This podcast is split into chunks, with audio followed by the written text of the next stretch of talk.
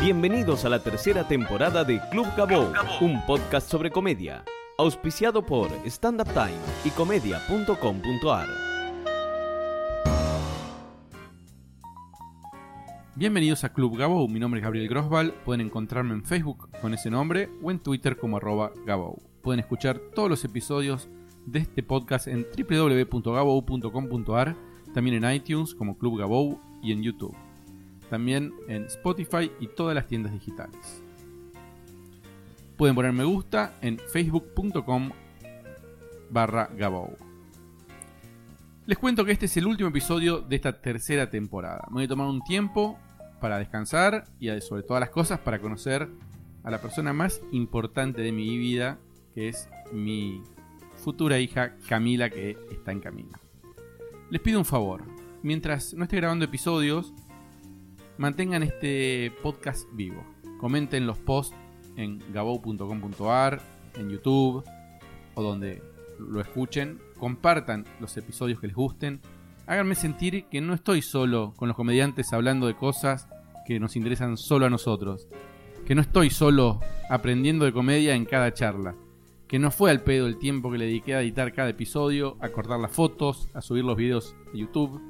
Cuéntenme dónde lo escuchan, para qué les sirvió, qué o a quién descubrieron. Háganme sentir que es un espacio útil para todos y les prometo que si esto pasa, en el 2018 vuelvo con una nueva temporada. El invitado del día de hoy es un comediante que repite en este podcast. En el episodio 51, que grabamos en el año 2014, nos contaba cómo había dejado su trabajo para dedicarse a la comedia.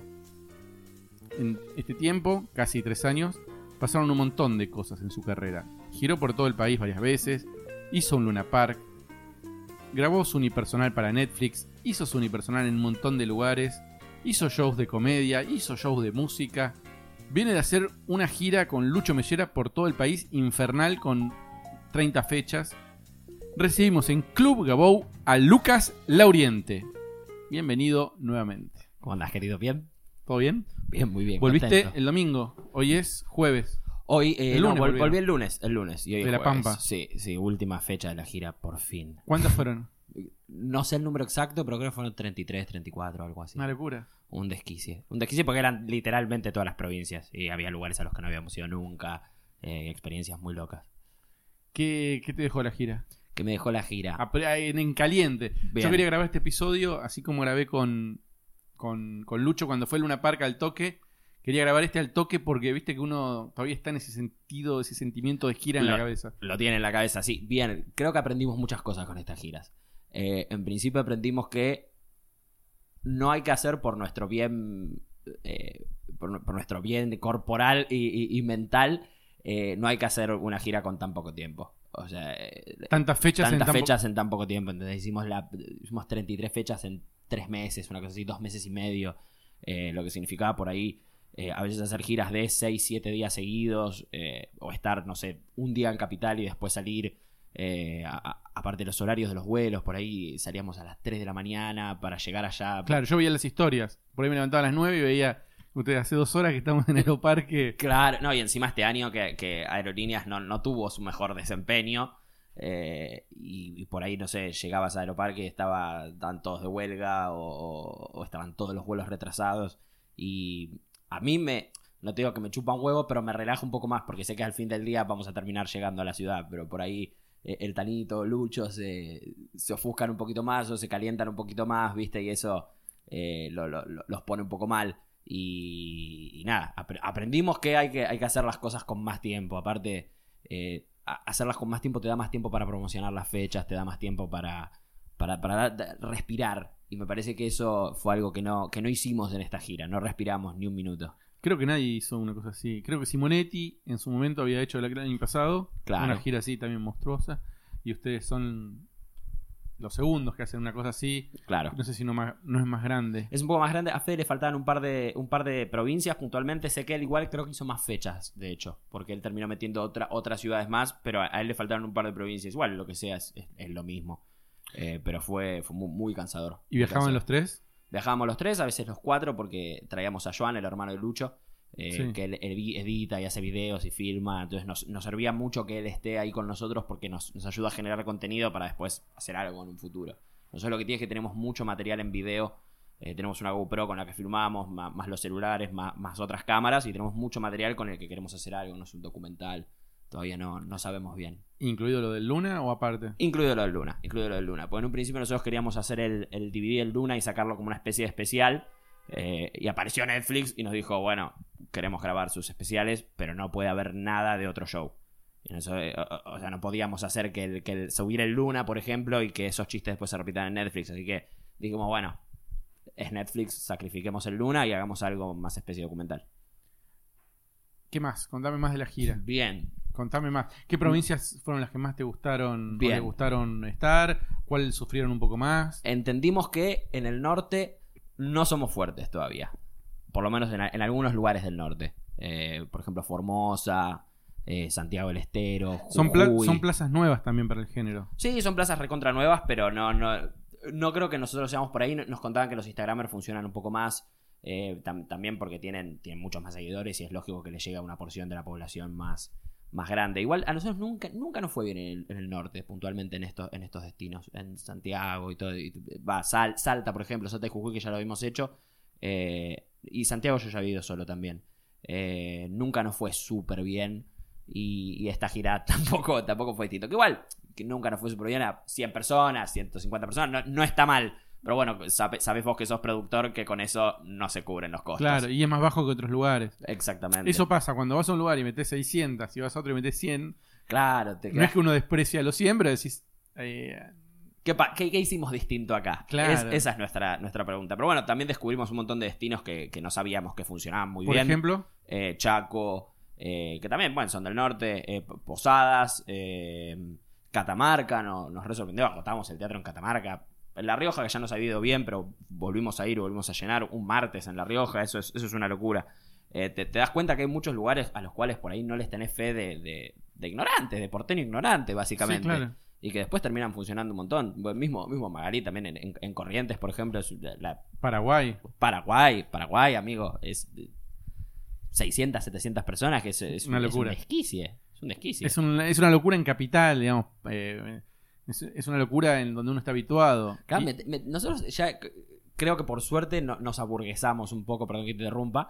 eh, y, y estamos como, eh, bueno, y si no hay 500 personas, como, me pongo me pongo malo, me pongo o me pongo choto, qué sé yo. Por lo menos como, como comediante uno, uno tiene el ego, viste, como muy, muy alto y, y- de repente no metes la misma gente que metes en otro lado y te angustias. Por lo menos a mí me pasa eso. Yo soy una persona que, que tiene muchos altibajos, viste. Entonces, Pero hay un capítulo de Louis, la serie. Sí. No sé si. la- el, el capítulo ese que va al casino. Y él dice. La mina le dice. Vos tenés que aprender que la carrera del comediante es así. Mañana voy a estar yo en esa sala de mierda y vos vas a estar en esta. claro. Es como. Aprendé que este laburo es así. Total, total, total. Eh, me parece que los que sobreviven en la comedia eh, son los que entienden eso. Digo, es difícil de entenderlo. Sí, obvio, obvio, lógico. Pero vos viste, digo, hay comediantes incluso en Argentina que, que bueno, tienen altibajos y hay que sobrevivir con eso, hay que vivir con eso. Total. Yo lo que veo, eh, y voy a dar un caso concreto que es Gonzo Bizán, Ajá. el amigo Gonzo. Eh, tiene mucha tolerancia al fracaso. Y me parece que eso es importante. Eh, yo lo he visto con muchos comediantes con los que yo laburo. Que yo decía, ¿cómo te bancás, boludo? Eh, ir todas las semanas a comer happy a una sala y los chavos. Igual, igual puntualmente no, es- no, no me parece que sea el caso de Gonzo. No, ¿eh? no, no. Gonzo cuando. Digo, ah, pero que sí, con sí, los que en un altibajos, principio- ah, cuando sí, te sí. toca, digo, tiene el temple de bancársela. Y eso, Lógico. Y eso, eso es difícil. Lógico, lógico. Sí, sí, sí. Es eso es algo, que, difícil. eso es algo que también admiro de, de- de- de- de él. Tiene mucho, mu- mucho huevo y, y- y va para adelante. Eh, me parece que, que- que también es esto, eh, es entender que hay plazas que son nuevas. Hay plazas que son nuevas. Es, es muy, muy difícil ir a Formosa y meter 500 personas. Por ahí en dos años va a pasar. Pero también cuando, cuando al principio empezábamos a girar también a, a Rosario íbamos a el Café de la Flor, que, que ahora está cerrado, no, no, no sé Sí, qué onda. eh, falleció una persona. Ah, falle- el, el- claro, el chabón que se, que se electrocutó en el escenario, claro. Exacto. Uf, podría haber sido cualquiera de nosotros. Eh, al principio íbamos a Rosario, metíamos 40 personas y ahora después vamos y vamos tres veces, tres, cuatro veces por año ahí a la Bardén y, y explota y está buenísimo. Eh, pero bueno, uno, uno como que se aburguesó y se olvida que hay destinos que hay que volver a construirlos de cero. Pero aparte puede pasar que fuiste ese día y era fin de mes, que no pusieron bien los carteles y no se enteró nadie. Claro. O sea, son tantas las variables que corren, eh, que, que esa semana es fiesta de egresado y todo el mundo está con la cabeza en otra cosa. Total. Y a veces me ha pasado en algunas giras que uno la arma porque está ahí. Entonces me queda como de camino. Pero ese día no es un buen lugar para ese destino. Total. total. Y vos decís, bueno, la hago igual porque ya estoy ahí y... no voy a pagar otro vuelo para. Exacto, y bueno, y por ahí no es el mejor día. Entonces, son muchas variables. Y me parece que lo que hay que, que siempre evaluar es, es la película, no la foto, ¿no? Porque es muy difícil. Si no. Total. Y en Capital lo mismo, a veces funciones, te puede ir bárbaro y un día vendiste menos y bueno, hay que, Hay que, hay que sobrevivir. cabeza para adelante, ¿no? Y y esto que decís de, de- de por ahí estás en un lugar y querés hacer y hacer la función porque estás ahí, eso es algo que la gente no sabe. La gente por ahí te dice, che, ¿y ¿por qué no vienen tal día? No, pásenla para tal día. Como si fuese cuestión de llamar al teatro, che, vamos a ir tal día. No, hay un montón de cosas que arreglar. Las fechas no están. no- nos ha pasado que mi- mismo en esta gira nos, nos bajaron dos fechas por actos políticos. Claro. nos bajaron una fecha en San Luis de repente porque había un acto político y otra no me acuerdo dónde más. Eh, y, te- y te la comes, boludo. Y si vendiste, no, sé, había 150 entradas vendidas, te las metes en el ojete. Porque. eh, pero no sé cuánto se puede putear, perdón. Porque. No hay censura. Perfecto, perfecto. Porque es el teatro y, es, y, y más cuando son teatros municipales, les chupas un huevo. Les chupas un huevo. Cuando es un teatro privado, por ahí sí necesitan recaudar y qué sé yo, y, y tienen otra especie de trato para con el, el- el artista y la producción que, que lo rodea. Pero, pero bueno, hay, hay muchas, veces que, muchas cosas que, la- que el público no sabe de armar Claro. una gira y que, que son un, un vergazo limpio. Es muy difícil armar una gira. Es muy difícil. Re. Eh, yo que mi laburo muchas veces consiste en sentarme, agarrar mi calendario y empezar a cerrar fechas y, y hablar con productores y explicarle lo mismo a 15 personas. Total, es una cadena. Es, eh, es muy desgastante y además tiene una cuota de siempre algo falla en la gira. Sí. O sea, tiene. No existe que vos llegues y esté todo perfecto. Eh, o, o te falla la comida, o te falla el hotel, o te falla el teatro, o las luces, o está todo perfecto y no fue nadie, o, viste, siempre, siempre, o el micrófono falla. Claro, o el técnico está con, con pocas ganas y, y te No, hace llegó más difícil. Me pasó ahora que un técnico estaba leyendo el rider durante la función. El, el rider técnico de. Claro, digo, ¿pero qué no lo viste hoy? No, no, no tuve tiempo. Y era como, estamos en la función, ya está. O sea, lo que Claro. Y contra eso, ni siquiera es alguien que vos vas a seguir viendo toda la semana como para... Y ni siquiera le pagás el sueldo, entonces No, no, no, tenés mucho derecho a decirle nada. Total, total. Le- le chupás tanto un huevo como, como vos a él. O sea, no, no, no. Es, es muy difícil armar una gira. Y sí, siempre algo falla porque, aparte, no hay que entender que no todos están a tu disposición. Por más que uno. Por más que uno, uno así lo crea, o por más que uno se crea en ese derecho porque, no sé, porque pedí la fecha en el teatro o porque le pagué a tal técnica. eh, hay veces que no, no- hay veces que la gente no está con vos. Nosotros- con, con Lucho lo hablamos esto siempre. La diferencia y, y que creo que como productor vos lo podrás ver también, la diferencia que hay cuando en un teatro quieren que estés o- y cuando no. Cuando en un teatro están agradecidos de que, de que hayas ido y, o, o- o gustosos de tenerte, ah, pero cambia, cam- cambias vos como comediante para el público, todo sale distinto. Si ya, si ya es un teatro en el que, ah, se pusieron de culo por esto, o porque esto no les gustó, o porque no les caes bien, simplemente porque, o no les importás directamente, que la indiferencia creo que a veces es mucho peor, eh, ahí la función puede, puede correr peligro. Por eso también, y esto, ya que estamos como blanqueando para, para todo el mundo, muchas veces un evento eh, se cobra caro para que realmente cuando vas sea alguien que realmente quiere que vos estés ahí. Claro. ¿Viste? Es, es lo mismo. eh, cambia toda la experiencia del comediante, del productor y del público Total. cuando es una persona que realmente quieren que esté ahí. Por eso, el- el- bueno, ni, ni hablar. Pero pasa eso en las giras y en los teatros. Qué, qué lindo que es cuando llegas a un teatro que quieren que estés. Sí, sí, sí. Y cómo te das cuenta la hostilidad cuando no quieren que estés. Uf, de, de todos te miran con cara de culo, desde los boleteros hasta los técnicos, hasta los acomodadores. ¿Y cómo, cómo llevas adelante el tema este de las cosas cuando fallan? ¿Cómo te lo tomás vos? Eh, digo, eh, no solo en el teatro, sino por ahí en el hotel, esto, el viaje. el- ¿Cómo lo, cómo lo vivís? Creo que ya a esta altura ya, ya somos medio, medio a prueba de balas. Me parece que. Me parece que en, en la gira. Cuando fallaba algo en esta gira puntualmente era todo un poco más tenso porque estábamos todos más cansados.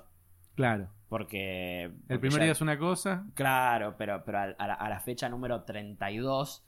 Y ya si, si, si, si falla algo, eh, me, voy a, me voy a poner mal. Eh, no, no, me- mi reacción no es, no, no es enojarme, ni mucho menos. Ya, ya está. Si las cosas eh, est- están mal, están mal y, y- y listo. Por suerte, tenemos un equipo con, con la gente que quiero que, que, que labura muy bien y que ante la, la- la- el primer error se pone el, el tanito, se pone todo en la espalda, o Cata, o, o Cali, quien sea, Fran, cualquiera de todos los que laburan. Mi hermana ahora también está laburando la productora. Ah, mira. Está ahí haciendo medio las partes de las redes y todo eso. Eh, no, acudo a ellos. Simplemente acudo a ellos y que, y que me ayuden. Porque para eso estamos. Yo, yo estoy para decir Hacer reír. chistes y ellos están para que las condiciones para que yo los diga estén, estén dadas. Sí, también creo que una, una, una cosa importante o una, una recomendación que yo podría dar es eh, elegir las batallas. Total. Es como decir, bueno, no está la banqueta como tiene que estar, bueno, voy a ir sin banqueta. Y esto no va a ser vida o muerte, ¿viste? Voy a poner por ahí cara de culo o la voy a pelear, pero definir que dónde uno pone... Dónde Pon- uno pone pone más fuerza, sí. Claro, claro. Eh, también pasa con el stand-up, que es un género tan fácil, que se subestima. Claro. Vos le decís, necesito una banqueta para apoyar el agua y te trae una banqueta con un coso. ¿Cómo se pongo el agua y se cae? Se cae, capo, sí, sí, sí. Sí, es, es- eso lo veo mucho más en, la, en las técnicas. En la- en la- en la- los técnicos son los que más subestiman el stand-up. Que, que dicen, "Y, pero ¿para qué necesitabas la, la, la barra de adelante de las luces? La, no sé cómo se llama, la, la- no me Sí. sale la, la, la- la parte de luces. Si, si es stand-up nada más, con que esté prendida la luz. No, capo, me tiene que dar de frente la luz para que se me vea la cara. Tiene que estar más o menos abierto para que yo me pueda mover. Eh, cosas básicas. El micrófono tiene que andar. o- o- no, me dejes un inalámbrico. Nunca. Yo no confío en un inalámbrico porque puede fallar. Un millón de veces puede fallar. ¿Vos no usás inalámbrico? No, jamás. Ah, Yo, por ejemplo, generalmente pido inalámbrico y siempre un backup de cable. Ahí va. Entonces, ante una falla, vamos con el tac. Y pero hay, hay, hay veces que no, que, que se olvidan la batería o que, o, que- o que por X motivo, mira, te, te voy a poner un caso más puntual. En Netflix me falló el inalámbrico, no sé si te enteraste de toda esta movida. Sí, sí, sé que hubo muchos problemas técnicos. tuve, tuve que arrancar la filmación cuatro veces de cero. Cuatro veces de cero, Gabo. Tuve que decir los primeros cinco minutos cuatro veces. Porque, porque había, eh, porque el inalámbrico con el que grababan, vos grabas con un inalámbrico y con un, con una especie de corbatero, no sé, que me lo pegaban con una, con una faja que encima me, me apretó un montón. Eh, ahora es más pasón. Y no sé qué mierda pasó con, con, la, con, con las ondas. Hubo una, una- especie de interferencia y eso hacía que se corte el micrófono. Que de, de esto, todos los de Netflix, que son un equipo gigante, vinieron como 50 personas a grabar eso, no sé cuánto, se dieron cuenta aún después. O sea, cu- cuando yo después me reuní con ellos a ver otras cosas, ahí dijeron, mira, nos dimos cuenta después de hacer un estudio minucioso, las posibilidades de que pase esto eran una en 10 millones, pero pasaron. Pero pasaron. Y con, y con micrófonos inalámbricos he tenido mil problemas. Yo prefiero el cable, está el cable, el cable funciona, listo, testeamos el cable, nos, nos fijamos. Sí, ¿Qué sé yo, yo, yo soy a, más... a mí, si Anticuado. puedo elegir, prefiero con cable. Lo que pasa es que algunos artistas me dicen, no, yo quiero inalámbrico. Claro, quiero bueno, estar así, cómodo. Hay, Sí. de hecho, hay algunos que se ponen en la, la vinchita. Yo, la, la, la- verdad, la vincha es, es de terror. es lo peor que me puede pasar. Es de, peor- de, de terror. No, no conozco, eh, no funcionan bien. No. Con Rayuela dijimos, bueno, vamos a comprar unos Sennheiser. Eh, nos gastamos un dinero que no teníamos en unos micrófonos. eh, que son, se supone, de lo mejor. Me asesoré, hablé con técnicos. Dije, no, y fallaban. ¿Fallaban? Claro que sí. Decís, ya no, no, no sé a qué recurrir. O sea, ya está. Claro que sí. En su momento, cuando hacíamos pendejos, ¿te acuerdas que lo hacíamos con Gregorio Gonzo? Justamente también teníamos las cosas. Habíamos comprado dos, creo, no sé cuántas habíamos comprado. Y siempre había, siempre había problemas. Siempre. Gente que sabe, me dijo también alguna me dice, si no eh, tenés que tener las manos libres porque haces otras cosas, siempre con cable. Sí. El mejor inalámbrico es peor que un cable más o menos. Eso es lo que, decía, lo, que, lo que dice siempre el Tanito. Claro, bueno, lo que pasa es que si a, a mí un artista se me planta que quiere un inalámbrico, Campa tiene la costumbre, hace 15 años que usa inalámbrico. Claro. Anda a cambiarle la costumbre. No, para ¿Viste? nada. No, para no. nada. Se siente cómodo y siempre se le pone uno de cable. Si falla el inalámbrico, tiene la opción de agarrar. Y siempre, si alguna no tuvimos grandes problemas, la verdad, con los inalámbricos últimamente. Al principio teníamos un poco más, ahora un poco menos. Después hay salas que son malas para inalámbrico, como el Belma, Sí, porque hay total, mucha interferencia. Total. Entonces, el mismo micrófono que te anda perfecto en Rosario, en la Bardén. En el Belma no. Sí. Que Bueno, cerró el Belma, qué tristeza. cerró el Belma. Cerró el Belma. Y ahora volvió a abrir y se llama Lucille. Y es un lugar de rock y puede haber algo de stand-up más adelante. Ah, bien, bien, bien. Y donde estaba Boris, que es en la misma cuadra, que cerró también Boris. Hay una cervecería. No, abrió Cirán, Ah, ahí que va. es de los dueños de Ciranush. Ahí va. Y van a, va a haber comedia. Ahí seguro va a haber más comedia que en, Bien. que en Lucille. Así que se van reacomodando los lugares. Total, total. Eh, parecen espacios los dos que van a estar bien para el año que viene. Vamos a ver. Total. Yo, yo tiré cervecería porque era. No, porque hay una cervecería, ¿sabes que Creo que al lado de Boris hay una cervecería grande. Y como todo ahora es una gran cervecería. Palermo. Palermo es una gran cervecería. Abren adentro de las cervecerías, abren otra cervecería. Oh, Dios mío. Tanta gente toma la birra. ta- tanta gente toma la birra. Tanta birra toma la gente. Que, que, que hay tanta cervecería. Tan, tan bien funcionan. Y debe ser, qué sé yo. No sé. Cada vez más gente también haciendo stand-up. También, también, No también. sé. Tanta, tanta necesidad de reírse ahí por ahí. Al parecer. No sé, con el tiempo todo, todo se va depurando y va quedando. Total. Em, también hiciste un show hace poquito en Siranush acústico. Sí. ¿Qué onda? ¿Por qué? ¿Cómo? En el medio de la gira, porque aparte no fue que dijiste, bueno, termino la gira, me tomo un mes de descanso. Ah, no, no, no, en medio de la gira lo, pusimos. Pues también uno no, no había fechas para hacerlo. Nosotros ahora tenemos el 16 el ópera, la última función, y ya después, tres días después me voy a Chile con mi novia, cuatro días a descansar por lo menos antes de la gira del verano, que también son creo que 36 funciones en 40 días, una cosa así.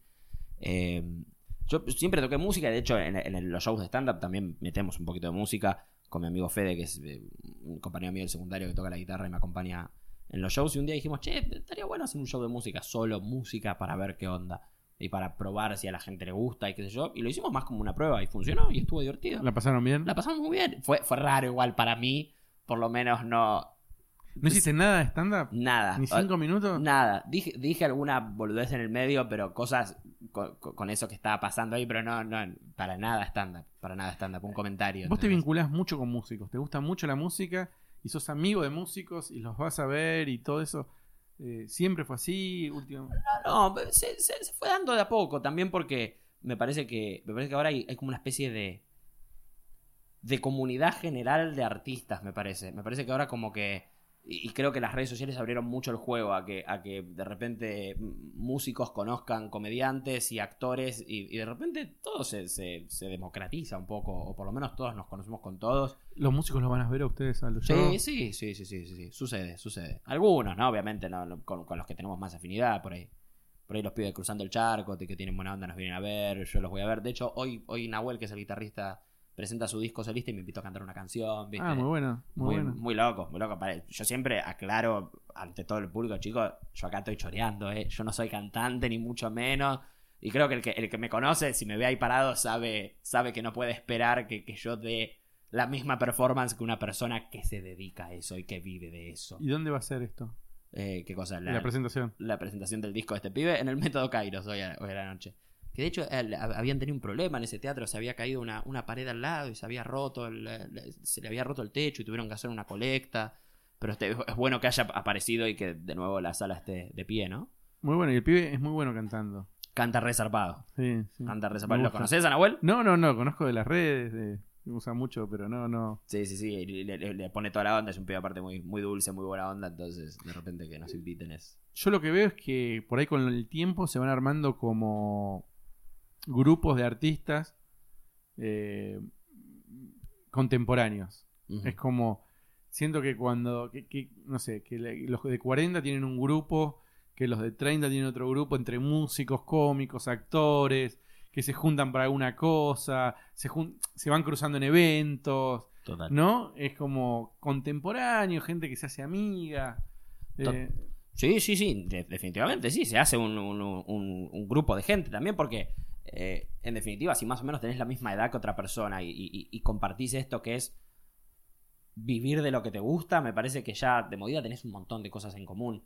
Ya eh, hay cosas que, como comediante, y esto lo, hablamos mucho con comediantes y, también músicos o gente que se dedica al arte, hay cosas que no le podés decir a una persona que no se dedica a eso, ¿entendés? A mí, una, una persona que se levanta a las 6 de la mañana para ir a la oficina todos los días, me escucha quejarme de que tengo un vuelo a las 4 de la mañana y me quiere cagar a puteadas. Y no lo culpo.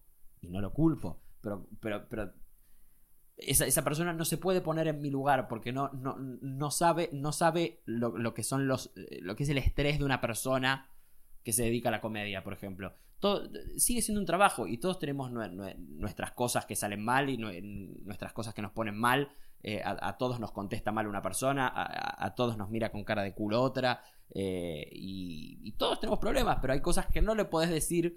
Son dolores que no son comparables, me parece. Claro, claro. Sí, sí. Esto de no saber cuánto vas a cobrar este mes. eh, Exacto. o el mes que viene. Y que hay una fiebre, como hubo la fiebre aviar en ese momento. Y la gente no iba al teatro. Exacto. Digamos, estás muy expuesto. son- es muy vulnerable. La, la vida del comediante es hiper vulnerable. Digamos. Eh, esto que no va gente, que te fuiste a un lugar, viajaste y no. Bueno, sí. Sí, entiendo que es difícil también quejarte porque uno tiene la suerte también de trabajar de lo que uno le gusta. que Claro, eso- claro. eso es un montón. Claro, y, y que le vaya más o menos bien, pero, pero es lo que decís vos. Vos no sabés si el día de mañana de repente. Está bien, el stand-up yo creo que, yo creo que no, va, no, va a ser no se va a terminar acá. Yo creo que el stand-up está en pleno crecimiento y que en algún momento va a tocar un techo. Eh, pero también todo puede, todo puede ser. De, de- repente, de la nada, las cervecerías pueden cerrar, el stand-up puede dejar de funcionar, la gente puede dejar de ir a ver stand-up, o la gente me puede dejar de ir a ver a mí, o a cualquier otro comediante, y de repente eso se termina. Y, y cómo, cómo le explicas eso a una persona que tiene un sueldo fijo todos los meses? Eh, que igual también, hoy en día nadie te asegura nada en la Argentina. Ya, ya, no, es, ya no es como antes, en los 60, 70, no sé. Yo a la laburabas gente 30 años en el mismo lugar. Claro. te, re- te jubilabas ahí. y eras inechable. Eso ya no sucede. Y, y me parece que eso es lo que debería alentar a todos los que se la quieren jugar a jugársela. Que ya hoy en día nada te asegura nada. Pero bueno, sabés más o menos que si te echan tenés una indemnización. Si de repente a mí me deja de ir a ver la gente, yo no tengo ninguna indemnización. Yo no, tengo, Totalmente. yo no tengo nada. Yo no tengo nada. Y eso es, eso es un riesgo con el, que, con el que corremos todos los comediantes. De repente dejar de gustar. Por eso hay que reinventarse todo el tiempo, por eso hay que escribir todo el tiempo, por eso hay que romperse el culo e ir a actuar a todos los lugares que puedas actuar, por más que no haya gente, por más que. Y hay que, y hay que meterle huevo, hay que meterle huevo. Pero hay, hay muchas inseguridades que, que el, que el tipo que labura en una oficina no va a entender. Como también hay muchos beneficios que el tipo que labura en una oficina me va a envidiar. Eh, qué sé yo, todo- todos tenemos cosas. El, el pasto es más verde del otro lado. Así es, así dicen y así es. No sé, a mí una cosa que me gusta mucho de la vida del comediante o de la carrera del comediante, que yo no tengo, es eh, esta cosa artesanal de decir, bueno, ponle que no me vaya tan bien. Que en un momento, como decís vos, no, no, no pueda vender tantas entradas. Voy a bares y hago cuatro funciones por semana y vendo 80 entradas y no tengo productor, me produzco yo mismo. Poneme la música, vendo las entradas, o sea, mm, Sí. Eh, por ahí pongo un asistente y, y- y puedo o puedo irme vi- viajar a las provincias y decir bueno hago bares chiquitos y puedo vivir de eso también digo te da posibilidades no estás tan o eventos o decir bueno me voy a dedicar a hacer eventos para, para llegar a fin de mes Claro. tenés como herramienta sos vos mismo vos sos el artesano de tu arte Sí. no sé cómo explicarlo Sí, sí, sí, de- pero de nuevo, si sos proactivo, si sos una persona que se mueve, y si sos una persona que está dispuesta a embarrarse las manos también. Eh, yo creo que con todo este, todo este tema de, de aburguesarse y qué sé yo, que, que está en todos los aspectos de la vida y, y que, y que en el stand-up está también. eh, yo, por ejemplo, yo hace, hace- ya creo que dos años que ya no hago eventos. Eh, yo no sé si la cosa empezar a apretar cuánto me costaría o no volver a hacer eventos. los harías Yo creo que sí, yo creo que sí, ¿eh? Yo creo que sí, llegado el caso los haría. Pero, pero bueno, me- creo que me costaría volver, volver a eso. Que de nuevo, un evento no es la muerte de nadie para nada y no estoy despreciando a la gente que hace eventos. Por favor, há- háganlos. Yo puntualmente no me siento cómodo porque creo que mi material no es muy, muy ATP para eventos y, y- o, o por lo menos lo era antes y ahora ya no tanto. Eh, pero, pero no, no sé cuánto me costaría volver a, a- a eso, de tener que hacer eventos y, y de, y de- y- y de sufrirla un poco más, ¿entendés? A mí lo que tenía el evento es que me daba la sensación de que estaba yendo a la oficina. Y en cuanto un me- ratito dos horas pero, pero las peores dos horas de mi vida. No, y se extendía durante toda la semana, pues yo la pasaba Ah. muy mal toda la semana. Yo sabía que tenía un evento, y esto lo hablaba creo, con Lucha Feisman, no me acuerdo cuándo. Eh, yo sabía que tenía un evento y me cagaba toda la semana. Dije, ay, tengo un evento el sábado. Por más que el viernes tuviese una muy linda función, por más que, que toda mi semana sea bella, si yo sabía que tenía el sábado un evento, me cagaba la semana. Y dije, no, para, ¿por qué estoy sufriendo esto? ¿Por qué si, yo me dedico a esto para ser feliz? ¿Por qué le tengo que agregar esta cuota? Por más que después me llegue una plata extra a fin de mes en, en- en su momento, que, que- que creo que hacía una diferencia, eh, Dije, no, no, no, ya no más, no más, es al pedo. Había un comediante que me decía que hacía eventos con la plata en el bolsillo y cuando le estaba sufriendo se tocaba el bolsillo. bueno, Está acá, está acá. todo bien, claro, me la puedo bancar. Y bueno, sí, debe, es difícil, pero es labura, es un laburo, qué sé yo. A mí me parece que, digo, es un recurso y está a mano y, y es útil y es fácil de, de implementar y desarrollar. Está, está bueno. Obvio, y, es- y por sobre todas las cosas es válido, de nuevo. Totalmente. De nuevo, si, si sos un comediante que hace eventos, adelante, hermano. Por favor, si te podés adaptar y, y- y- te funciona y los disfrutás, hay gente que realmente disfruta hacer eventos. Sí, sí, sí. Hay sí. gente que lo disfruta, le va bien, les gusta. Moldavski, por ejemplo, Moldavski la pasa joya el evento. Ta- También, también el gordo es, es todoterreno y hace reír hasta una, una piedra. Pero, pero es después- un tipo que no sufre los eventos. Yo me acuerdo que lo hablaba con él y decía, nah, yo si voy a un evento, yo ya sé que va a estar todo bien. Y bueno, aguante, aguante que te puedas tener esa mentalidad. No me pasa, no me pasa. Yo creo que, eh, más allá de que hay algunos que son todo terreno, después hay muchos comediantes que son muy buenos en el teatro y muy malos en eventos, y al revés. Comediantes que son muy malos en el teatro, pero que yo para un evento lo llevo, porque sé que la Total. rompe. Total. Conta chistes, que son graciosos. Sí, que se adapta. Totalmente. ¿Qué expectativas tenés con lo de Netflix? ¿Qué crees que, que va a pasar eh, una vez que esté en el aire? ¿Cuándo va a estar en el aire? Eh, en mayo, creo. En mayo, pronto. Mayo. En cinco meses. Sí. Yo ya voy a tener una beba. Ah, ya vas a ser, ya vas a ser papá boludo. Ay, va. Qué locura. Bueno, eh, ¿qué expectativas tenés? Eh, ¿Qué creen que va a pasar o qué pasó con otros comediantes que subieron y eh, ustedes dicen por acá puede llegar a ir? bien. Porque, perdón, te introduzco un poco. Sí, sí, Yo claro. veo qué pasa con YouTube y con Instagram y bueno, ya más o menos veo qué pasó con esos comediantes, pero con Netflix todavía es muy nuevo. No sé qué pasó con Copano, no sé qué pasó con Nata Valdebenito. Por ahí ustedes charlan más y... Bien, eh, yo puntualmente con, con Copano hablé poquito. Eh, yo tomo, tomo mucho también lo que, di- lo que dijeron los de Netflix mismo. Eh, los chavales dijeron que, por ejemplo, acá venían a grabar dos especiales nada más. No sé si sabías eso. Venían a grabar nada más dos y por la calidad de, de comedia que vieron terminaron grabando cinco. Eh, por ejemplo, lo- los de Netflix están convencidos de que nos va a cambiar la vida. Convencidos. Están como, esto te va a cambiar la vida. O sea, esto va a ser increíble. También porque ven mucho el modelo de México. En México explotó un montón. Por ejemplo, esta piba Sofía Niño de Rivera. Sí. eh, nos contaba nos contaba Raúl que, que porque cuando filmaron el, el show, la, la grabación del primer especial, les costó llenar ese teatro. ¿De Y- cuánta gente era? Y era de 400. Y esta semana... Y, es- me- y esta semana agotó el Auditorio Nacional un año después, de 10.000 personas.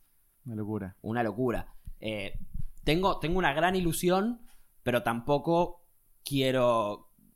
Quiero eh, pintarme pajaritos de colores al pedo. ¿A O sea- Copano tuvo alguna, alguna repercusión, sabes? Eh, Él, él sintió que, que sí, que, que subió. No sé en cuánto en, en venta de entradas, pero si me dice sí, llegan eh, menciones de Twitter todo el tiempo, de gente que lo está viendo, y aparte te abre mucho el, el panorama para que lo vea otra gente. Yo no sé cuánto se va a ver en México mi especial. Por ahí sí, por ahí no, por ahí pega, por ahí no, por ahí lo ponen y a los dos minutos les parece una mierda y lo sacan. Eh, me encantaría que explote y me encantaría que, que- que- que funcione, me encantaría. Eh, tengo miedo también, no, no sé, no sé si miedo, es eh, incógnita, ¿no? Es como una, es como una, Mm, una incertidumbre, no sé, A ver, no sé. Para Lo- mí se lo- ve lo- mucho, pero... lo peor que puede pasar es que no se vea mucho. Claro, sí, sí, Es- olvídate. ese es el peor escenario. Olvídate. Que no es tan grave, digo. Nah. Eh, lo que yo no puedo dimensionar es qué puede pasar si es un éxito. Y, y- y- y cómo se mide un éxito. Y, y no sé, digo, el otro día hablamos con Campa, eh, el de Judas Freelander, no sé si lo viste. Sí, lo vi, lo vi, muy bueno. Para mí es excelente. Y creo que el tipo le dio una visibilidad que hasta este momento no tenía. Como que eh, mucha gente lo descubre a partir de Netflix. Mucha gente. Muchísimas, sí, Digo, si viene Argentina, Buenos Aires, seguramente vaya gente a verlo. seguro. Ahora, por ejemplo, Sofía de México, no sé qué pasa si viene Argentina. No logro darme cuenta. Porque nosotros, vos, yo y 10 más que estamos en el tema, por ahí, yo ni siquiera vi el especial, eh, pero la veo en Instagram y veo, eh, más o menos me doy cuenta, y hay varios comediantes más, y qué sé yo. Pero yo no sé si vienen acá si tienen una venta importante de entrada. Po- por ahí de, de mexicanos viviendo acá. Por ahí no sé si, si vamos a, a- a México, 300 argentinos metemos. ¿Entendés? Que para mí ya, si, si fuese a México y meti- metiera 50 personas, yo ya lo con 20 me, con- me consideraría completamente realizado. Sí, Creo, creo que. pero no, pero lo que decías antes con la gira, con 50 entradas no pagás el aéreo. No, para nada. Entonces digo, ¿entendés? Es como tratar de. Me gustaría tratar de encontrar eh, cuál es el punto, cómo te afecta, te cambia la vida, no te cambia la vida, en qué medida. Claramente hoy la- los medios tradicionales no le cambian la vida a nadie. A nadie. Digamos, todos los comediantes que estuvieron en Bendita todos estos años o en Hora de Reír y qué sé yo. eh, alguno habrá pegado algún evento pero y algunos followers en, en redes, pero no le cambió la vida a nadie, me parece. Total, me, me parece que Bendita igual en su momento sí, sí ayudó bastante, ¿eh? Me parece que la- la- las primeras pasadas, me parece que, que sí significaron de un, de un cambio. Por lo menos hizo que, que mucha gente que no estaba ni siquiera familiarizada con el stand-up entendiera que es el stand-up y de repente viera a un Sí. comediante que la hizo reír y, y- y- y- y apuntar un poco los cañones para allá. Con Netflix puntualmente... a- Pero perdón, pero al género le hizo bien. al Yo no sé- género, claro. No sé si puntualmente a comediantes, sí, eso es verdad, eso es verdad. Yo creo que Netflix es al revés. Netflix le- al género no se destaca, pero sí a un comediante, le- como Judah Freelander, Le puede... le, le puede entender, le- para mí le impactó terriblemente. Sí, sí, el chabón le- está explotando mucho más desde que salió eso. También porque el especial es muy bueno. También me parece que si, si el producto final es, es excelente, y tarde o temprano se va a hacer la bola. Pero también fíjate que es excelente, pero que está filmado bastante en forma despojada, aparentemente, ¿no? No, es- no es una producción que vos digas eh, las luces que tiene o los efectos, nada, en una pared de ladrillo, Comedy Cellar. Para nada, pero porque lo que él también quiere, quiere demostrar es eso. Sí, él, él es un comediante de, de- de club de comedia. A él lo que le gusta es ir a hacer es el crowd work, el, el- el hablar con la gente y, y, y boludear. Y me parece que si, si lo hubiese hecho en un teatro gigante, como todos los especiales que, que se ven en Netflix, con las luces y una, una puesta de escena hermosa, se iba a perder esto de, de que le gusta el chabón. Si lo, lo- lo que vos querés, yo, yo lo vi en, en vivo a, a Judah Freelander cuando, cuando viajé. Y, y lo, ¿En el lo? Sí, en el Sí. lo que vos querés es verlo ahí. Lo que vos querés es estar a, metros del chabón y, el chabón hablándole, vos de dónde sos, sí, bueno, sos un gato por esto, esto y esto. ¿Entendés? Lo, lo- lo- lo que querés es eso. Es, Me parece que lo importante de un especial de comedia es que muestre la esencia del comediante y que lo muestre el comediante cómodo, eh, como pez en el agua. Y me parece que si, si haces que el, el ambiente, el, el- el entorno del, del comediante en ese momento no sea el entorno al que el comediante está acostumbrado, me parece que lo vas a meter en un aprieto o por lo menos no vas a mostrar lo que el comediante quiere mostrar.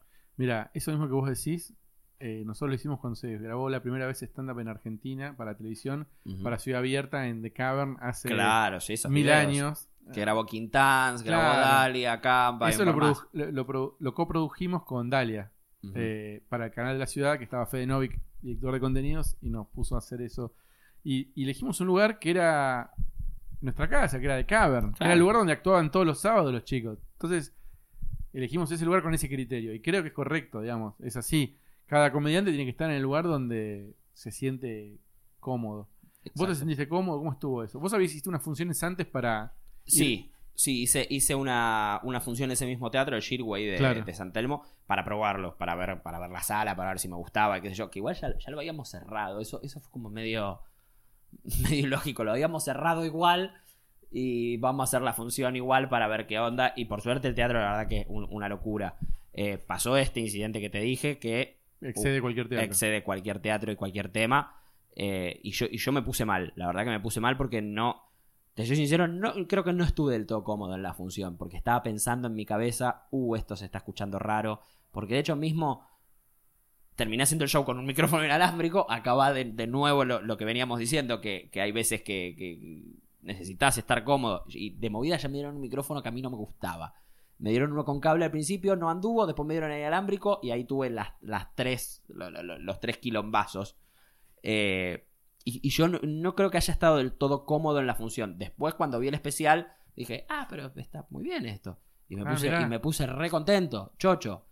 Pero, pero hasta ese entonces, yo hasta que, hasta que no vi el especial, si, vos hubiese visto cómo estuve la semana posterior a, la, grabación del especial, yo, lloré todo, lloré enfrente, te lo pueden decir todos los pibes, Félix, Fede y todo, de- Fede Simonetti y yo estábamos todos en una cervecería ahí al final del show y yo me puse a llorar. Porque sentí que me habían cagado la fiesta de 15. Así. Claro, lo que pasa también que fue, me imagino, mucha presión hasta llegar ahí y después por ahí, eh, de que pasó todo, te, ¿no? Te, Me te dio- relajaste y ahí lloraste. Claro, claro, me, me dio una bronca terrible porque aparte yo la sufrí mucho, la sufrí mucho. Eh, eh, yo esto, eh, esto era algo que quería que se dé. Yo quería, quería grabar un especial para lo que sea, para la plataforma que sea. Cayó Netflix, no lo puedo creer, aguante. Qué bueno. Eh, imagínate, yo la, tres días antes me caí de la ducha porque me desmayé en la ducha. Imagínate la, la- la presión que tenía, no podía dormir. Eh, yo, yo somatizo mucho. Con el Luna nos pasó lo mismo. Con Lucho no dormimos dos meses antes, ¿entendés? Por, eh, entonces esta presión de Netflix, que era una presión distinta, pero, pero similar en cuanto a, a- a- a lo que generaba en nosotros, eh, me pasó eso. En cuanto, en cuanto me relajé, falló. Y, y aparte lo que me decían los, los, los de México, y si grabamos 21 especiales, este era el último y falló el tuyo. ¿Cómo me vas a venir a decir eso? No me digas nada. No me digas nada, me pongo peor. Me pongo peor, ¿entendés? Y, sentir que estuve tanto tiempo trabajando y esperando para que llegue ese momento y sentirme cómodo. La función anterior en ese mismo teatro había sido increíble. Yo había estado completamente tranquilo, va, increíble. Yo de- desde, desde mi lugar de estar cómodo. Yo me sentí muy cómodo después, si es increíble, qué sé yo, el público sabrá, ¿no? Eh, pero yo estaba muy, muy, muy cómodo en ese teatro y, y yo estaba seteado como para que todo sea maravilloso. Y de repente volver a arrancar cuatro veces con los mismos chistes. Que decís que mi público son una masa y se recoparon. Y si yo no te digo esto, vos no te enterás. Porque Claro. la gente se rió igual como si lo estuviera escuchando por primera vez el chiste. Pero yo en mi cabeza sabía. Y yo lo estaba diciendo pensando, uh, este, este chiste ya lo escucharon y yo quedo como un tarado y la gente se está riendo de lástima. Yo me auto boicoteo mucho y creo que esa es la razón por la cual también escribo material, porque eh, me pongo mal a propósito, me parece. ¿Y crees que con el tiempo eso va a ir mejorando? Que vas a decir, bueno, digo, el próximo especial de Netflix, ¿lo vas a disfrutar más en la previa o el próximo Luna? Por dar dos ejemplos. Sí. ¿Vas a estar más relajado? No. me parece que no. Me parece que eso es algo que, que es propio de cada uno. Me parece que hay gente que, lo, que sabe disfrutar más las cosas. Yo creo que sí. Yo creo que vas a di- disfrutarlo más. Sos Claro. muy chico. Supongo que sí. Sos muy chico y además siempre lo más difícil es el primero. Siempre lo más difícil es el primero. Una vez que ya hiciste el primero, ya hay un montón de cosas que no sabes cómo van a ser, que ya sabes cómo van a ser. Sí, eso. Achicás mucho la incertidumbre. La primera gira, el primer especial, el primer unipersonal, eh, la primera función. Claro, claro. Sí, sí, sí. Sí, a ver, van a haber cosas que ya no. en las cuales ya no voy a caer, me parece. Claro. Pero, pero creo que esa, esa tendencia, si así se quiere, un poco, entre comillas, autodestructiva que tengo yo, me parece que eso es algo que va, va a ser muy difícil de que se vaya. Porque creo que también es un poco lo, lo que me mantiene. Lo que me mantiene alerta. Eh, el, el hecho de sentirme que soy malísimo es lo que me mantiene escribiendo y con ganas de seguir laburando y con ganas de, de- de seguir avanzando. si yo algún día de repente me creo que soy el mejor del mundo y, y- y- y- y que si reviviese George, Car- George Carlin me tiene que abrir el show a mí, eh, me parece que ahí es donde fallé. Me parece que la- la- hay que mantenerse humilde, entre comillas, y, alerta para, para seguir reinventándote. Eh, a- a- gente haciendo stand-up hay un montón. Bueno, destacate por algo, dale tu propio color a las cosas. Eh, y, y creo que si estoy en, en ese estado, me parece que puedo seguir laburando y puedo seguir sacando cosas. Después hay, hay- hay toda una cuestión de sí, de, de- de aprender a disfrutar más y amar más la- la- el momento que tengo que laburar definitivamente. El Luna no disfruté ni un instante. Sí, bueno, cuando estaba haciendo stand-up sí, pero todo lo que fue el, el sketch del principio, las preguntas, y ni hablar la previa, fue, fue lo peor que me pasó. Ah, el próximo va a ser más relajado. Ojalá, ojalá si hay un próximo, ojalá. Pero aparte, por ejemplo, el Luna fue muy duro, pero hicieron un Atenas sí, la semana pasada en La Plata, o la anterior. Sí. Y fue un estadio también. también. ¿Y cómo lo viviste? Ese lo disfruté mucho más. Y pero porque yo también tenía la otra experiencia. Obvio, obvio. O- Pero ta- también porque era un estadio más chico. sí, Era pero un- es lo era- mismo. Era un estadio de 2000 y era. era- No, era- no, no, está bien, está bien. Es, es gi- gigante y, y es un montón y, y fue una removida hacerlo. Pero también ahí éramos. Sí, bueno, la, la- la producción anterior también la hicimos con Dieguito, Scotty, qué sé yo. Pero acá era un equipo más de personas. ¿Entendés? Era Gonna Go, más quiero stand-up. eh, con más gente quiero stand-up que, que el año que hicimos el Luna. eh, también con nuestro Luna de, ex- de- de experiencia en el medio.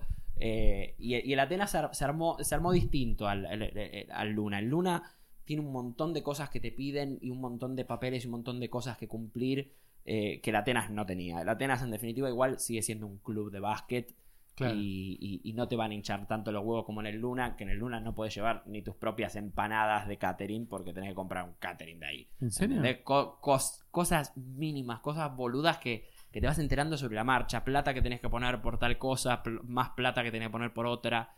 eh, que, que te las vas desayunando ahí y no te gusta, bueno, no, no la hacemos la función. Así te dice el Luna, así. Fe- gente que quiere, que quiere hacer shows acá, no sobra. Claro. No, no, no. Y aparte el Luna es de la iglesia, no les, no les importa hacer plata, no, no. O sí, pero por lo menos no, no les interesa que, que, que, que vos tengas pretensiones. Sí, es- digamos, son monopolio, no hay un estadio similar en Capital Federal. No, Lo es el único. Lo saben y se aprovechan de eso. Em, pasa algo extraño con, con vos, con Lucho, que es, a diferencia de otros comediantes, ustedes no tienen una pata en Instagram fuerte, digamos, sí, pero no, no, no es el diferencial. No están en medios tradicionales. Eh, suben cosas a YouTube con un éxito normal, digamos. Sin embargo, hacen un luna y sin embargo recorren el país. ¿Qué, qué teoría tienen ustedes de por qué convocan? Uno, porque somos graciosos, me parece. Calculo, calculo, si no la gente no vendría. Calculo que somos graciosos. Después ca- cada uno tendrá su parámetro acerca de eso y te puede gustar más lo que hace uno, lo que hace el otro. Eh, pero me, parece que la gente sabe que lo que hacemos es stand-up y que, y que desde el principio nosotros dijimos, che, somos comediantes, hacemos stand-up y, no, no vamos a hacer otra cosa que no sea eso. Eh, lo que nosotros planteamos es, somos comediantes, veninos a ver por qué hacemos esto simple. De- y después el, el sh- el show evidentemente es bueno porque la gente lo recomienda y, y- y es una frase que se dice el- siempre, el boca en boca es lo que más importa y creo Que- que sí. Que en es, realidad es boca oído. es boca oído, por supuesto, si no, ya pensé a alguien, diría Ricardo Viciniano. Eh, me, me parece que es eso, me parece que es el boca en boca del, del- y que también estamos hace, hace más tiempo que muchos comediantes que están girando ahora. Pero digo, Me parece es un que- fenómeno bastante particular el de ustedes, porque deben ser de los únicos comediantes que convocan por ser comediantes. Sí, ¿Entendés? Que no hay una cosa atrás que los apalanque. Sí, tam- también me parece que lo- lo- hay, hay algo que mucha gente que es muy reacia a Instagram y qué sé yo, y que por ahí tiende a, a- a- a de- desvalorizar a, a los comediantes que hacen videos y qué sé yo. Que la gente que igual va a ver a esos que hacen videos vuelve a verlos o los va a ver porque en definitiva ven que en el escenario cumplen, ¿entendés? Ven que en el escenario hay algo que respalda eso que me están vendiendo por los videitos, ¿entendés? Vos podés ser muy bueno haciendo videitos, pero después en el escenario es, una verga. Vas a durar 3, 4 funciones. No vas a poder hacer giras nacionales. No vas a poder eh, recorrer los teatros como, muchos comediantes de- que acuden a Instagram hacen. Eh, y, y ta- y también lo que, lo que pasa con muchos comediantes de Instagram es que ya eran comediantes desde antes. Claro. Ya eran comediantes que tenían 4 o 5 años en el circuito y que ya tienen algo armado. Entonces la gente que va, va al- va al teatro se va a encontrar con un show que está bien.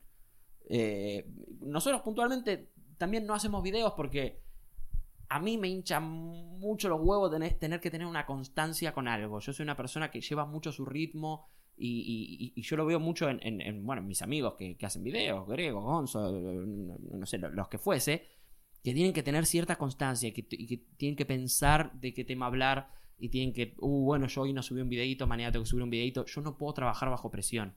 No puedo. Me parece una búsqueda súper válida la de Instagram, pero no puedo. Yo no. ¿Cuál es tu red social favorita? Con la que vos te sientas más a gusto. Twitter, creo. Si Twitter. querés.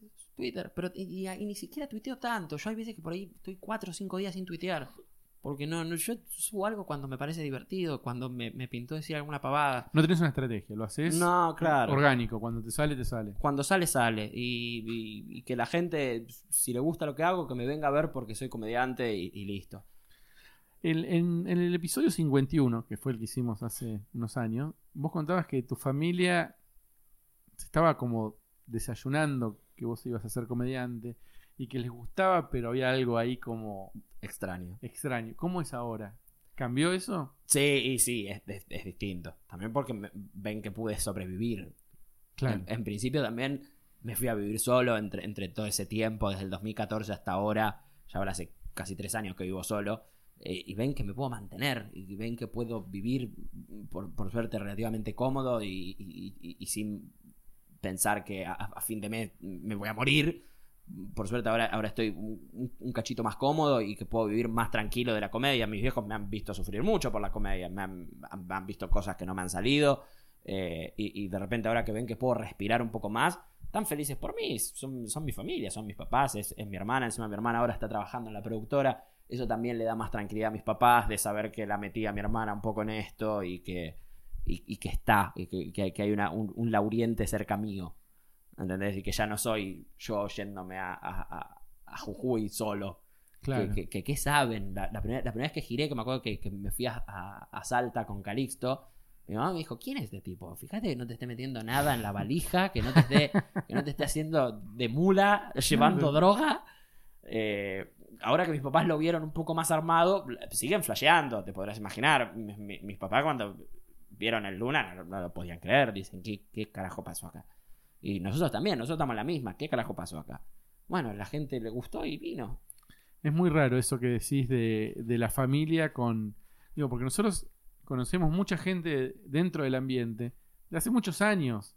Y hemos tomado cerveza, hemos comido asado. hemos supuesto. estado- Y por ahí empezamos a trabajar y nuestra familia no sabe ni quiénes son. Y de repente pinta una gira, un viaje o alguna historia. A mí eh, me pasó, por ejemplo, una cosa, una, una mini anécdota, que es eh, como compartí un video de País de Boludos de Simonetti. Sí. Y, y mi hermana que vive en Mercedes me dice, este, le digo, no, porque Fede, ¿qué lo conoces? ¿Entendés? Como, ¿conoces a este pibe? claro. Como yo lo veo siempre, país de boludos, y, y Fede Es Fede. es Fede, Sí, sí. ¿entendés? Es como, claro que lo conozco. Es muy loco, eh, Sí, sí, ¿entendés? sí. Como eh, gente que uno conoce mucho. Este, la, claro, la familia, mi hermana, ¿qué sabe? ¿Con quién trabajo? ¿Con quién me muevo? Porque aparte con Fede casi no trabajé, no, no es que Claro, claro, claro. te- tuve proyectos con él. Entonces es muy extraño cómo, cómo funciona esa dinámica, eh, el micromundo en el que vivimos. Total, total. Y de, y de repente también la comedia creció y hay, y hay muchos comediantes que ya pas- pas- pasaron a ser figuras públicas. Eh, gente que, que ya la, la- la gente conoce mucho. Me- acuerdo cuando, cuando a Gregorio le estaba empezando a ir muy bien con Instagram y que yo me acuerdo que estábamos en la costa. eh, me acuerdo que estábamos en un boliche y, eso es algo que no, no habíamos visto nunca nosotros como comediantes. Pues si bien Claro. si bien a, a- a nosotros no- no- nos va bien también, pero no tenemos esta cosa de que mucha gente por la calle nos reconozca. Si bien nos pasa cada tanto, pero no, no- no es que vamos por la calle y, y estábamos en el boliche y Gregorio no podía caminar. Y eso para nosotros como fenómeno era una cosa loquísima. Nos moríamos, nos moríamos de risa y decíamos, ¡qué bien! ¡Bien por él! Pero es, una- Pero- es un flash. Pero es una locura. Mismo, a mi mamá le pasó. Mi mamá tiene fotos mías, obviamente, en, en su casa. Y, y un día fue una- un amigo de mis, de, de- de- mis papás y, y- y un amigo del chabón que, no- que, que era un X. Y dice: ¿Por, por- por qué tenés fotos de este pibe? Es mi hijo. Le dice mi mamá. Le dijo: ¿Sos la mamá de, de- de- de Lucas Benítez? Y dice: Sí. sí. Y, eso- y eso que yo no soy ni, ni, ni, ni súper famoso, ni, ni famoso, ni mucho menos.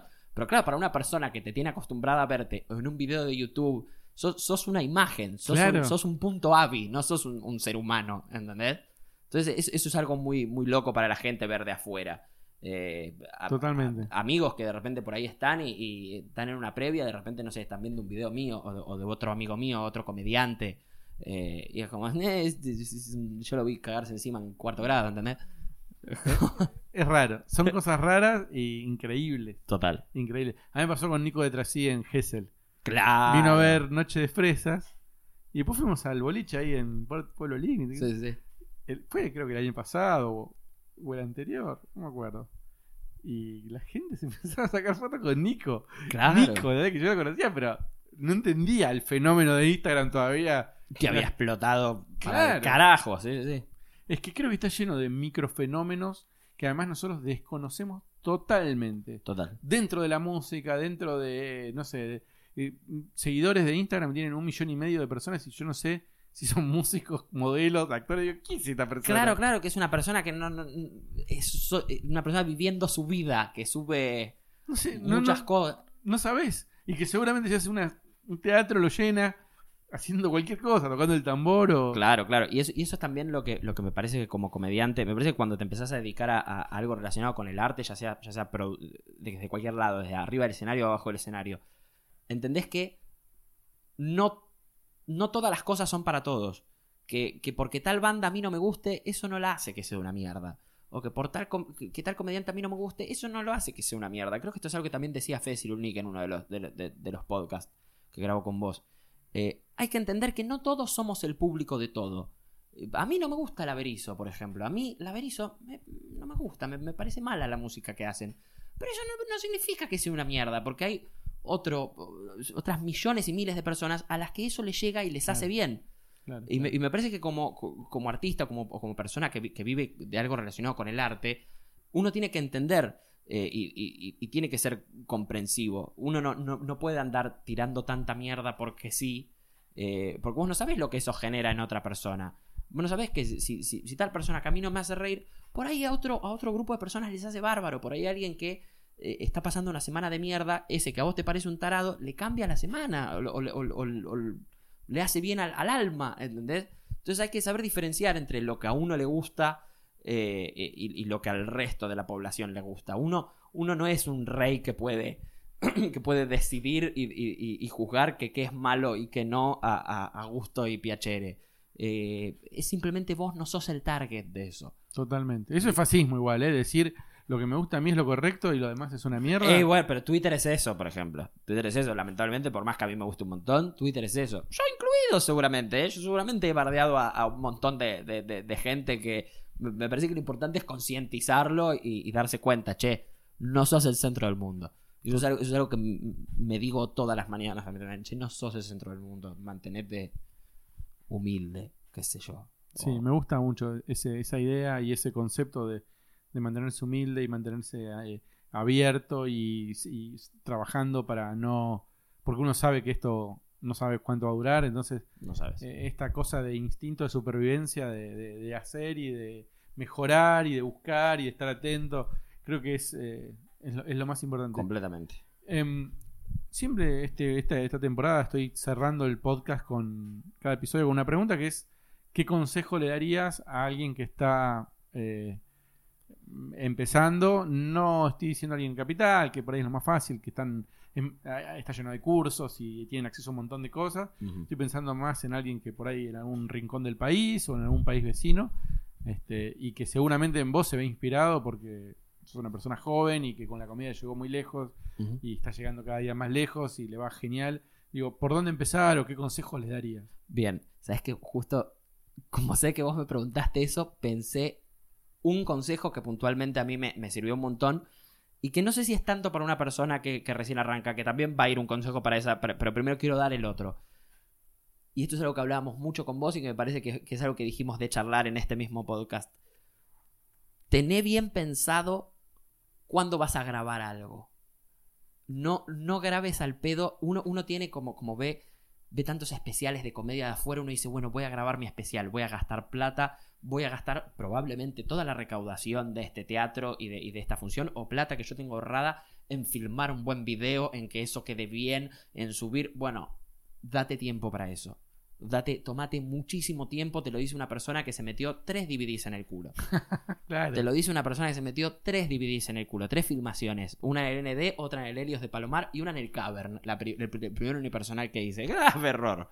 Grave error. Tomate tu tiempo para filmar las cosas. Espera a que, a que llegue la función indicada. Si vas a filmar un show, asegúrate de que ya lo hayas hecho 300 veces antes.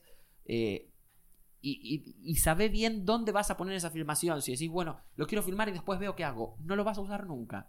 Te lo puedo asegurar. ¿Cuánt- cu- vos también debes tener filmaciones Sí, sí, sí. La- te, las, te las metes en el culo después y es un montón de plata y tiempo perdido. Eh, Sí, sí, estoy to- 100% de acuerdo. ¿eh? Siempre- Ahora, hay un rincón de mí que estoy seguro que vos también lo tenés que decir. Esto en un momento lo voy a usar para algo. Obvio, obvio. Aunque sea cinco minutos de fondo de algún documental obvio. de la historia de algo, esto me va a servir. Seguro, seguro, pero no, es- pero no es el propósito que No, buscaste claro. darle. To- todos, nos, todos nos imaginamos filmando un show en un teatro y decir, esto lo subo entero a YouTube y explota. Y no. Y no, no, no lo vas a subir nunca, amigo. No lo vas a subir nunca. A mí me pasa algo puntualmente, que es que cuando que, que- que encima ten- tengo miedo de que me pase de acá a cinco meses con mi especial. Que yo siento que por ahí lo que filmé, cuando lo veo cuatro meses después, yo digo, ah, pero ya no me gusta como lo estaba diciendo ahí. Eh, y eso habla de que por lo menos siento que hubo una evolución en mí. Eh, no filmes algo porque por ahí, si, lo vas a subir en- dentro de un año, no te va a gustar dentro de un año. Claro. No te va a gustar. Eh, tenete paciencia y espera. Ya va, ya va a venir ese momento en el cual sea indicado filmar y sea indicado subir algo. Sí, después me, me- me parece bien subir videos de 10 minutos por ahí. eh, Sabes que vas a tener una muy buena función y querés subir 10 minutos para subir. Bueno, pero cosas cortas. No pienses en filmar un especial súper largo de una hora, un unipersonal, porque no- es muy raro que funcione. Y aparte, sumado a esto es, por ahí vos decís, bueno, hago mi primer ND y lo filmo porque es el ND. Y justamente disfrutá, disfrutá el momento. Total. Sacate presión de encima. Mm, Filmar te va a generar más, más presión y te va a alejar de disfrutar el momento, que es por ahí lo más importante. Exacto, y no te van a dar un micrófono por ahí. No, y aparte, y también disfrut, disfrut- disfrutar la plata que te puede llegar a dar un ND. Eh, eh, eh, nosotros también, eh, eh, en, en esa, en, en ese hambre de, de- de tener un, muy buen especial y, y de, y de filmarlo, por ahí no, no, no agarramos ese dinero que, que nos hubiese servido para hacer otras cosas y para, y para enfocar esa plata en, en- disfrutarla o en, o en- o en ponerla en, en publicidad donde, donde, hay que, donde tiene que ir y qué sé yo, por el afán de filmarlo. Disfrutar las cosas que vienen con una muy buena función. Ya sea un, un- un buen bordero o, o ya sea la experiencia de estar actuando ante un grupo de gente o en un teatro lindo. Disfruta eso, no tengas el afán de multiplicarlo en, en- en un super especial, que es muy probable que no quede un super especial. Es Bueno. muy- por al- por al- eh, te- lo pienso en el, en el, eh, desde mi propia experiencia y, y- y- y sabiendo que tropecé un millón de veces. Sé muy sabio a la hora de filmar algo. Sé muy sabio. Pero ya, ya- ya va a llegar el momento en el que alguien lo filme muy bien por vos. Y sí estoy de acuerdo en filmar videos cortos de nuevo, como fueron los de Ciudad Emergente en su momento, que, que- que a mí me ayudaron también a, a- a despegar de cierto modo. Estoy muy de acuerdo con filmar funciones cortitas. No te mandes a filmar una cosa una hora, hora y media, porque te vas a condicionar en un montón de sentidos. Muy bien. Bueno, muchísimas gracias por el consejo, gracias por venir. Por favor, Gabo. Nos vemos el próximo. Nos vemos el próximo. Producción Alan Janowski y Gabriel Grossman. Auspiciaron Stand Up Time y comedia.com.ar. ¿Qué tal? Mi nombre es Nacho Arana. Si te gustó Club Gabou, no dejes de pasar por Hablando para afuera, otro podcast con entrevistas, charlas con comediantes o gente relacionada de alguna forma con la comedia. Está en iTunes, está en otras plataformas, también en la web www.nachoarana.com, así que los espero.